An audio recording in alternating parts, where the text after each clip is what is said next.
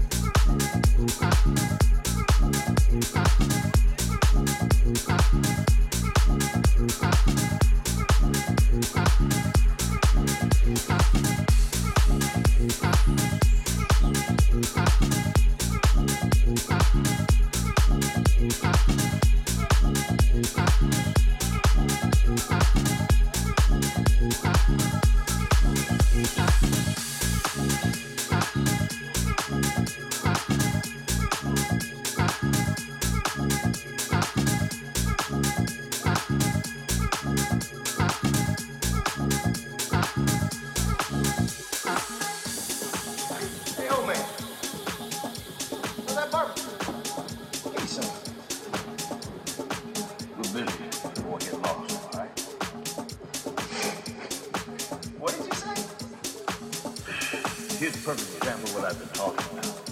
Since this boy was suckling on his mama's kid, he's given everything for discipline. And now his idea of courage and manhood is to get together with a bunch of punk friends and ride around irritating folks. Too good natured to stop. Hey, who do you think you are, huh?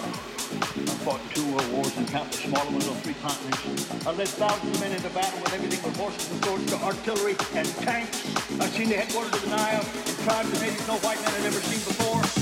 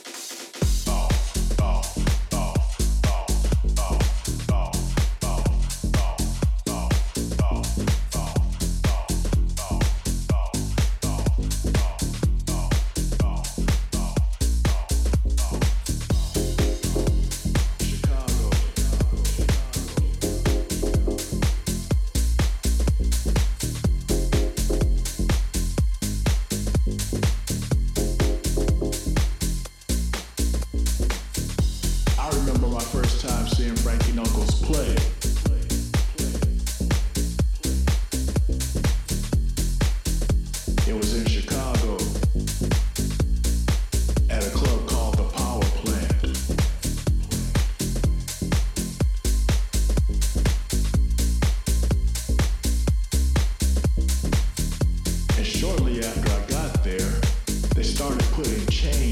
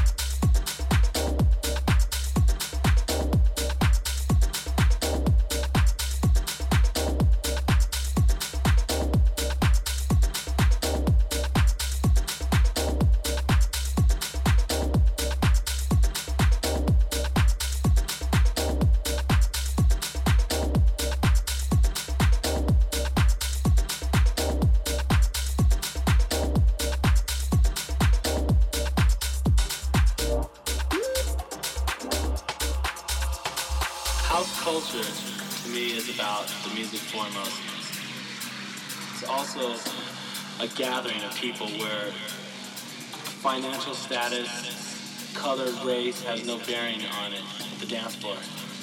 It has no bearing on the overall vibe of a club or anything. It's one of the few places in the world where that stuff does not matter. If you want to get down to where the vibe and the music all started, we should go to Chicago, Chicago, Chicago, Chicago, Woo!